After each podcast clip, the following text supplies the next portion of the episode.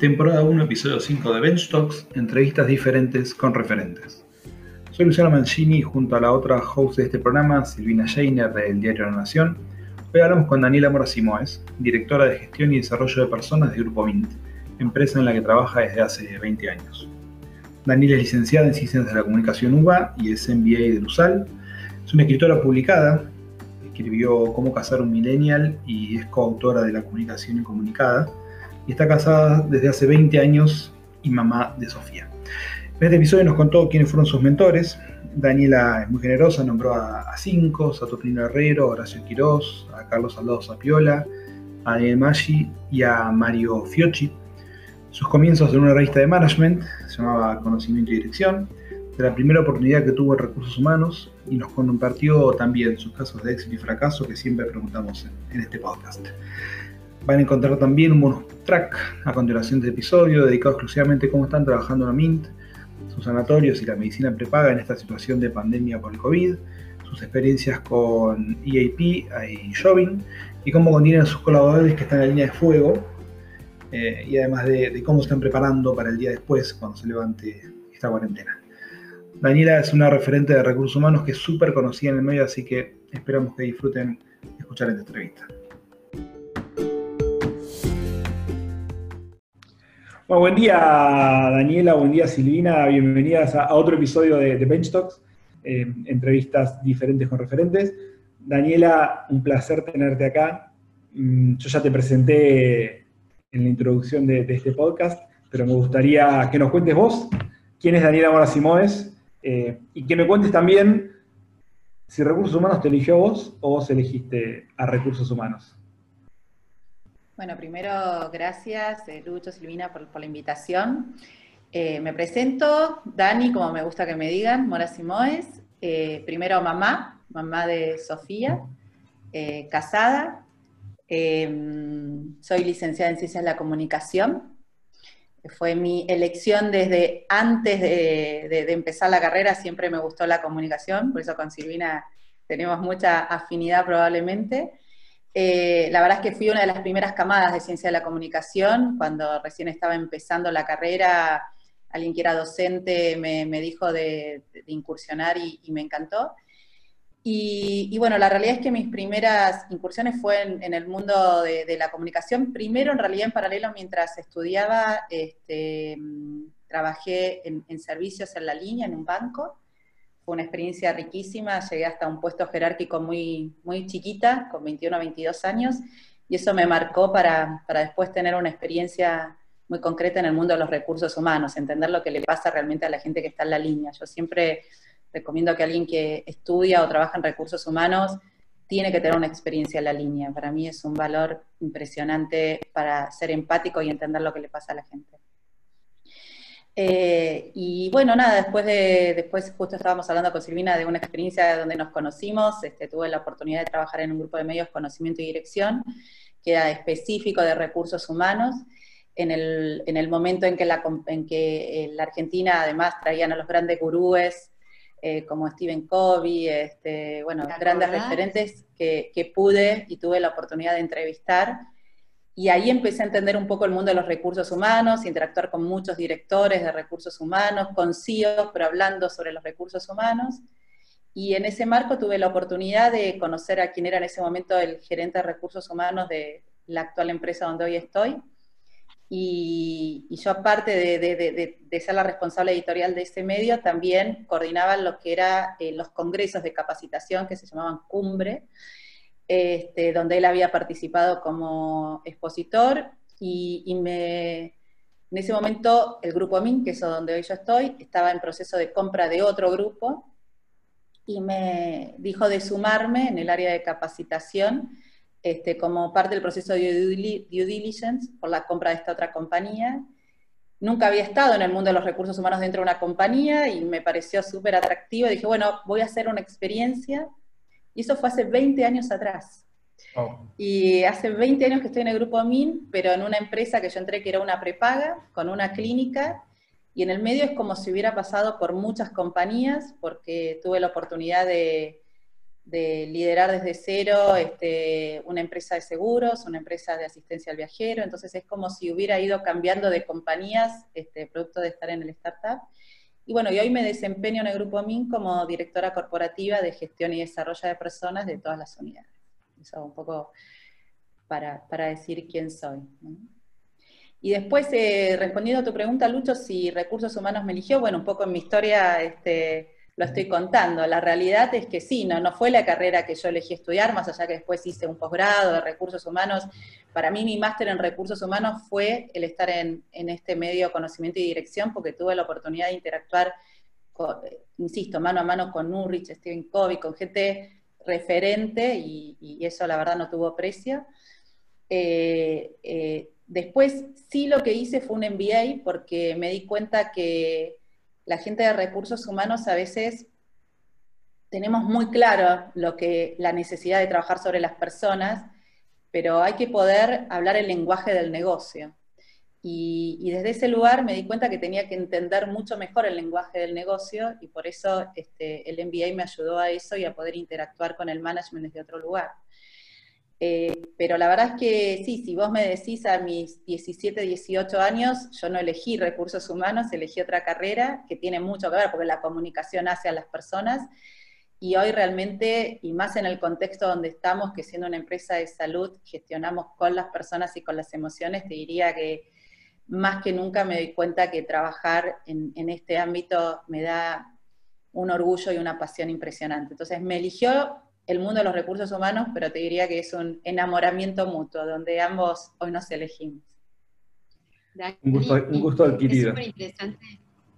Es súper interesante, escucharte, porque parecería que tuvieras como un mismo marido que fue cambiando y del cual seguís enamorado, ¿viste? Un marido que te permite esa evolución que decís, la verdad que no me aburro, porque es el mismo pero distinto. Totalmente. Bueno, bueno, eso es lo que pasa. O sea, es que más de una vez yo tuve esa hasta eh, eh, duda eh, existencial de decir tantos años en una misma organización o con un mismo marido. Este, claro, pero, no lo escuche tu marido esto, por favor. ¿no? no, por supuesto.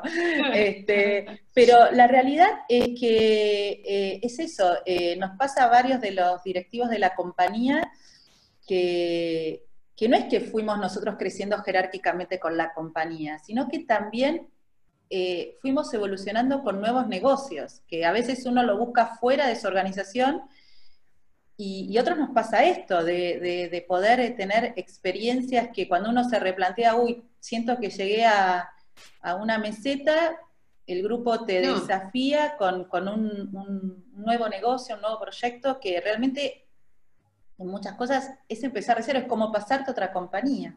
Entonces, desde ese lugar, y, te permite seguir aprendiendo, ¿no? Y, y, rehacerte a vos misma.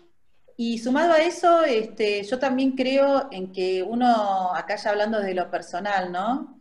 El desarrollo profesional de uno no tiene que ser endogámico. A mí lo que me pasó es que también eh, algo que yo siempre en mi carrera dentro de la organización, con los líderes que yo he tenido, eh, siempre he pautado que para mí era muy importante también mi desarrollo hacia afuera de la organización. Entonces yo aparte de, siempre haberme desempeñado en diferentes posiciones dentro de la compañía, he tenido la oportunidad de en paralelo estar en, en otros proyectos desde el ámbito educativo, donde participo muy activamente en algunos roles vinculados con, la formación académica. Para mí eso es clave porque también a mí, más allá de enseñar, me permite retroalimentarme. El, estar adelante de un aula te obliga, o diseñar un programa como, como hago una escuela de negocios, te obliga a estar todo el tiempo reflexionando intelectualmente, ¿no? O, por ejemplo, la, la, oportunidad de haber escrito algunos libros vinculados con la comunicación o los recursos humanos son temas que, que para mí complementan este, el mundo de los recursos humanos o el mundo dentro de lo que es el ámbito laboral. Es como que este, eh, todo tiene que ver con todo, ¿no? Esa, esa, famosa frase célebre, pero en eso estoy convencida y es algo que también estimulo mucho al equipo, ¿no? Y por eso creo que el trabajo que hace Lucho de, de, generar estos espacios de sinergia, de, retroalimentación, es clave. Yo digo, un profesional que solo está mirando hacia adentro de su compañía y, no tiene estos otros espacios de desarrollo profesional o de interacción con colegas. Eh, y para mí es, es, un desarrollo que a lo mejor le faltaría eh, este, algunas otras facetas, ¿no? Dani, vos recién hablabas de em, estar en la universidad, apoyar a la gente más joven, incentivar. ¿Qué personas recordás vos que fueron grandes incentivadores, impulsores, mentores? ¿Te acordás de alguno? Mira, la, primera eh, son dos que no tienen que ver con los recursos humanos, pero ahora que se habla tanto del rol femenino, eh, yo les decía que mi primer trabajo fue en un banco, en una empresa de servicios, y tuve dos mujeres líderes que en ese momento no era tan común. Es más, una llegó a ser después la, gerente de la casa matriz eh, este, dentro del Banco de Galicia era, y la otra también llegó a un puesto muy alto, pero fue fueron las dos primeras mujeres en puestos altos dentro, del banco, y a mí me marcaron mucho. La verdad es que digo hoy como, porque eh, esto que se habla tanto de las mujeres en puestos directivos, yo tenía 17, 19 años, con una de ellas era muy jovencita, eh, pero una de ellas también me tomó como su mentí y, este, y, aprendí mucho ella del liderazgo femenino. La verdad es que yo tengo muchas cosas que, que ella me enseñó como mujer en el mundo corporativo. ¿Perdón? ¿El nombre? ¿Se puede eh, Mariquisca, Mariquisca es, el nombre. Eh, este, además, físicamente eh, era una persona, esto, la verdad es que hace mucho que ya no la veo, pero muy bajita, pero esas, esas mujeres que entraban a un lugar y potente, potente, y, ojo, y también que, tener, tenía que tomar decisiones duras, porque todos los que estamos en posiciones directivas a veces tenemos que tomar decisiones duras. Y después, en realidad, en el mundo de, los recursos humanos, alguien que, fue mi gran mentor eh, fue Saturnino Herrero Midhans, que lamentablemente falleció. Él fue muchos años el director de asuntos corporativos del Grupo Clarín. Nos conocimos de casualidad, yo en el año 2000, cuando empezó la crisis en la Argentina, 2000-2001, yo estaba en el área de comunicaciones y, la verdad es que como venía de un grupo de, medios, de conocimiento y dirección, yo decía, tengo, tenemos que juntarnos empresas a, interactuar para ver qué, hacemos. Y ahí tuve la posibilidad de conocer al, referente de comunicación interna del grupo Clarín en ese momento, este, Ricardo Sic, y, él, en ese momento, bueno, empatizamos mucho, eh, trabajaba mucho con, Nino Mithan, y Nino tenía que, a, los dos años siguientes, eh, le habían invitado a, dar unas clases en una cátedra en la Universidad de El Salvador, y Ricardo sugirió, eh, le sugirió a Nino que, me sumara a su equipo. Y, bueno, ahí empecé a trabajar con Nino en el ámbito académico, después él escribió un libro donde yo con con Marcela Noble Herrera fuimos coautoras y, realmente fue, fue alguien que fue mi mentor y, cada vez que fui creciendo en el ámbito corporativo también este, eh, él me fue acompañando. Y la otra persona, yo también apenas entré en el grupo MIN, me sumé a ADRA, ADRA es la Asociación de Dirigentes de Recursos Humanos, y en ese momento el presidente de la asociación era Horacio Quirós, y también yo era muy jovencita, yo veía que estaba al lado de grandes popes en ese momento de directores de recursos humanos, todos muy, muy renombrados. Y, este, y bueno, la verdad es que también él fue un mentor que me acompañó muchísimo, me guió muchísimo y, y fue apuntalándome. Y después, la otra persona, cuando yo estaba, yo estaba en OMIN, estaba en ADRA, y empecé a tener este replanteo que yo les comentaba, perdón, eh, eh, Horacio Quirós fue muchos años el director de recursos humanos del Grupo Clarín, además de, ADRA, y, en ese marco la verdad es que conocía muchos referentes, que hoy siguen muchos siendo referentes este, y, me han ido acompañando.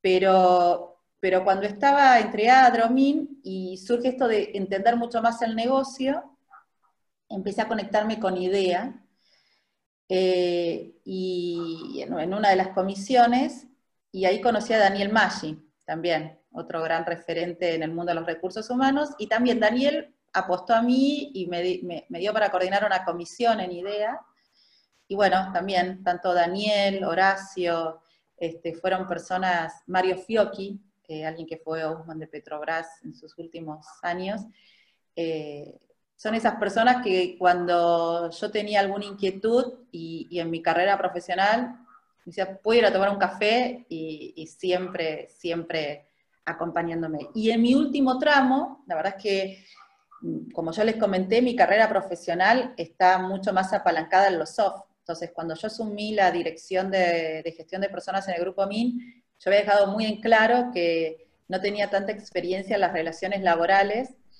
y, pareciera que alguien me escuchó porque automáticamente empezamos a tener un montón de situaciones vinculadas con sindicatos. Nosotros tenemos hoy cinco sindicatos. Y ahí eh, empecé, que yo ya lo conocía del mercado, pero nunca había podido trabajar directamente con él, Carlos Saldado Sapiola, y les diría que es otro gran mentor que tengo hoy, que me acompaña muchísimo. Ya, digo, tuve como mi máster de relaciones laborales mis dos primeros años en esta posición, este, pero, pero realmente es, te diría que es mi mentor más reciente, ¿no? que ante algunas situaciones levanto el teléfono y, tomamos un café para charlar. Muy bueno. es interesante lo que decís, porque uno pensaría que uno solo puede tener mentores cuando uno es chico o joven o tiene poca experiencia, pero en realidad no se trata de edad, se trata de, querer aprender y querer escuchar, ¿no? Yo creo, siempre digo que no hay maestros, sino que hay alumnos, y uno cuando se puede poner en esa actitud, ¿no? Este, encuentra ese tipo de gente. No, total. Además, hasta me parecería, yo, tengo claro que sigo aprendiendo y que primero estos puestos a veces son puestos eh, que uno tiene que tomar decisiones en soledad y justamente son decisiones que, pueden tener impacto enorme en la organización. Entonces, más allá de trabajar con los equipos de uno dentro de la compañía, tener estos mentores que yo creo mucho en la experiencia, creo mucho en, el saber, creo mucho en cosas que se hicieron y qué funcionó, qué no funcionó, más allá que en, la organización de cada uno las, las, cosas pueden aplicarse de diferente manera pero yo soy consciente que, las cosas que yo les, propongo a la alta dirección eh, tienen impacto relevante en muchas personas. Entonces, escuchar a gente que, ha transitado esos recorridos y que ha tenido tanta experiencia, para mí es algo como eh, invalorable, digo, este, y, permite tomar decisiones mucho más acertadas, Por eso, por eso digo, no creo en las gestiones endogámicas, ¿no? De uno pensando con, analizando consigo mismo y, solo con su equipo, ¿no? Hay, mucho saber y mucha experiencia que, hay que saber valorizar. Es un poco el espíritu de, Bench Club, que, lo, lo, decías recién, Dani, que es el aprendizaje colaborativo. Todos tenemos algo que aprender de los demás. Todos por ahí ya tuvimos experiencia en algo que el resto no lo tuvo, eh, porque nos pasó en nuestra compañía o porque nos pasó en, experiencias anteriores. Entonces es poder aprovechar eso, salir todos, o sea, yo incluido todos, salir de nuestra soberbia, de que sabemos todo, y, de que por ahí hay gente que, tiene una mejor solución eh, a algo que nos está ocurriendo. Así que sí. Sí, a mí, un, comentario, eh, yo cuando estaba en, el grupo Conocimiento y Dirección, tuvimos la oportunidad de una de las revistas ser eh, la, revista como eh, referente en, el Congreso Mundial de Recursos Humanos, con que se hizo en Francia hace muchos años, de, la FIDAC.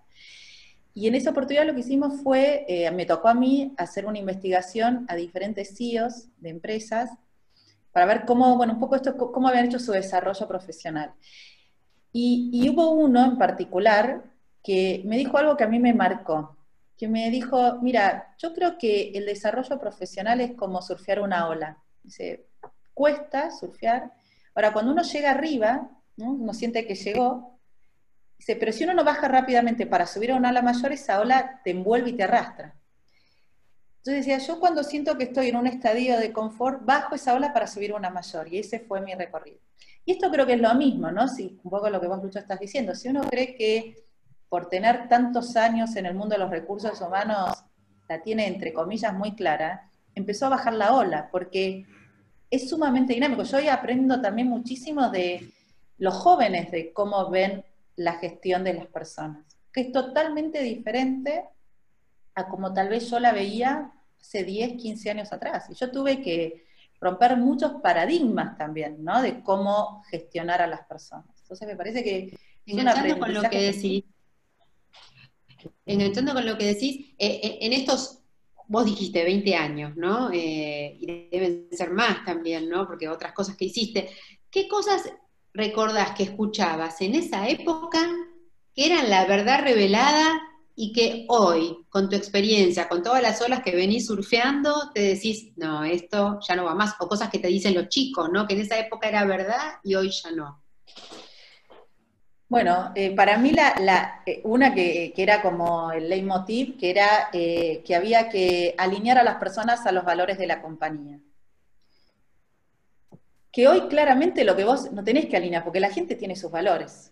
Lo que vos tenés que buscar es que gente que tenga los mismos valores que tu organización.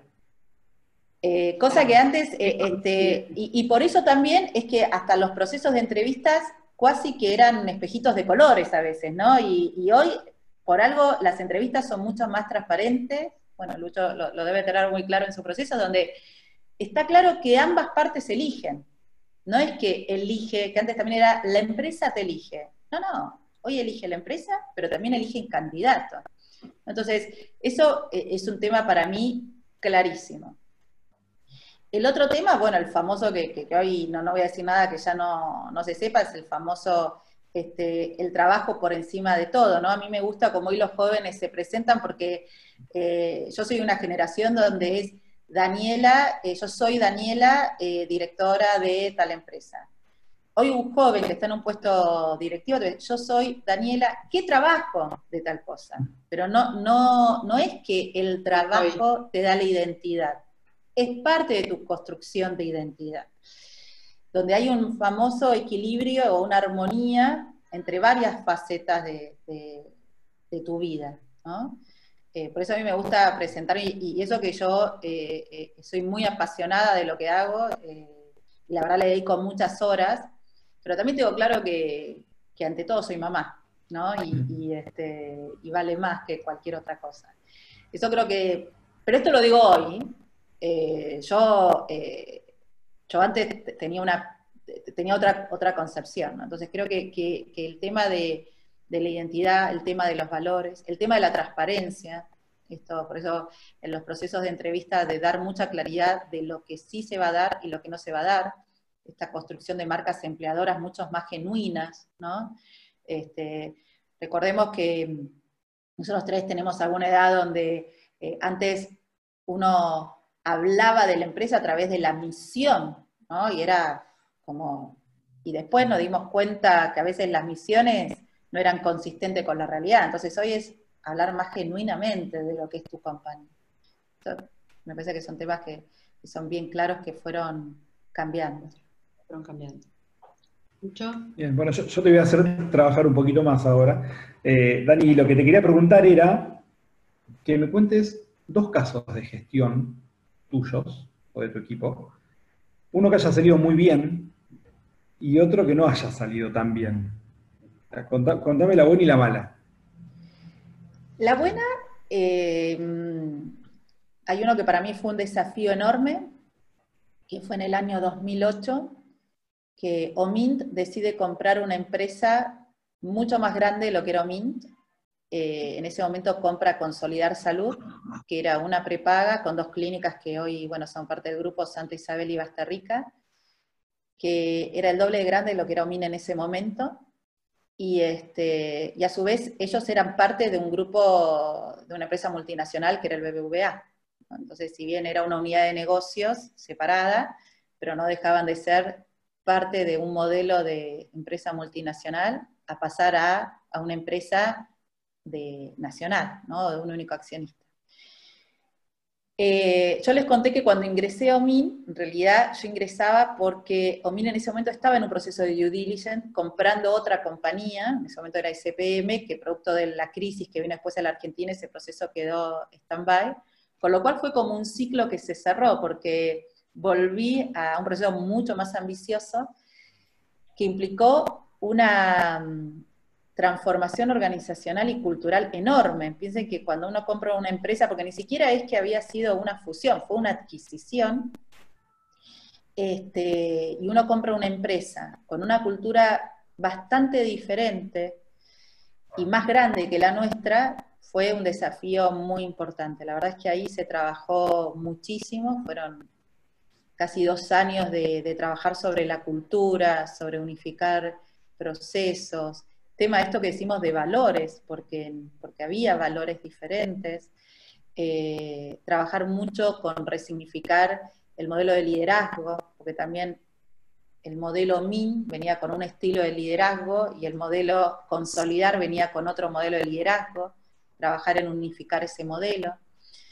Eh, fue, un proceso súper ambicioso eh, y desde la parte cultural, la verdad es que hoy, durante varios años se vivió, bueno, vos sos o MIN o sos consolidar. Hoy, eso, bueno, ya pasaron más de 10 años, obviamente, pero, pero hoy es una única empresa con una única identidad.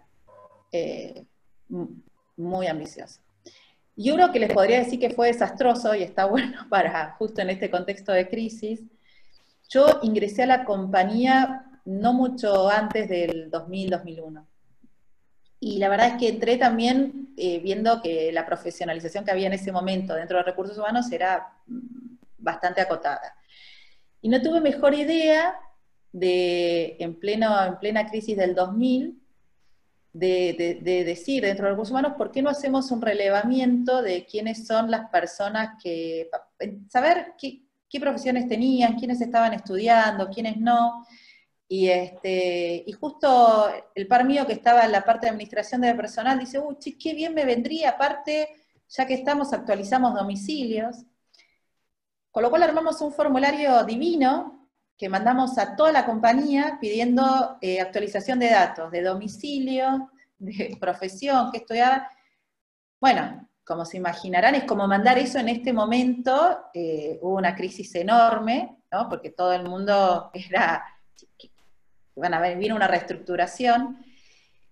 Eh, y lo que aprendí ahí es algo que hoy, hoy es como muy obvio y, lo, está muy presente, que es que el área de recursos humanos tiene que trabajar con la línea, ¿no? Nosotros desde nuestro lugar nos parecía una obviedad para saber un poco qué gente teníamos, qué, qué acciones teníamos que hacer, y nunca le preguntamos a, a, los líderes del negocio cómo veían eso, y nos hubieran dicho automáticamente, olvídate, no lo mandes, y, otra cosa que, hicimos, que, hoy no la volvería a hacer, eh, también hace varios años atrás, eh, nosotros teníamos encuestas de climas cada dos años. Entonces, desde, yo en ese momento era la referente también de clima, y la verdad es que se había trabajado muchísimo en muchas acciones de clima o de mejoras, y entonces yo dije, bueno, hagamos una campaña recordando a la gente todo lo que hicimos, pero era como muy, muy marketinera de, y le hicimos muy cerquita de la siguiente encuesta de clima. Entonces, claro, la gente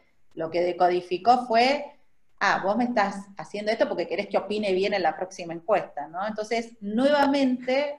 Eras un político en campaña. Claro, claro.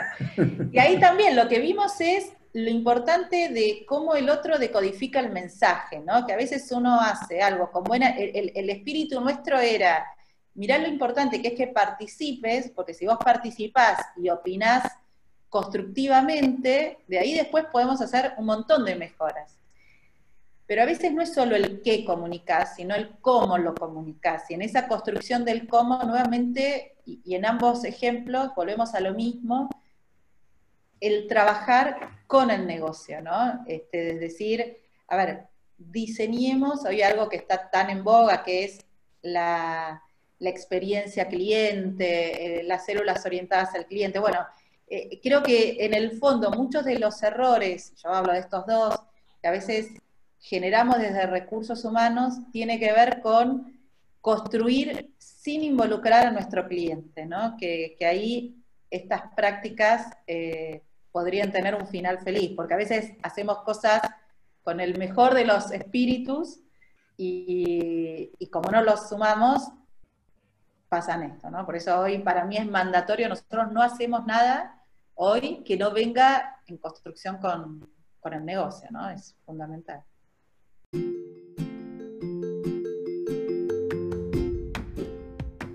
Dani, muchísimas, muchísimas gracias. La verdad que la pasamos bárbaro escuchándote, seguramente que toda la gente que nos está escuchando también. Te agradecemos muchísimo. Y bueno, y a todos los demás que estuvieron disfrutando este episodio, acuérdense que pueden seguir todas las actividades de Bench Club por LinkedIn con arroba Bench Club y también pueden seguir en Instagram y en Facebook como Bench Club Latam. Y bueno, y hay muchos otros episodios de eh, Bench Talk en Spotify, así que no dejen de seguirnos. Hasta la próxima.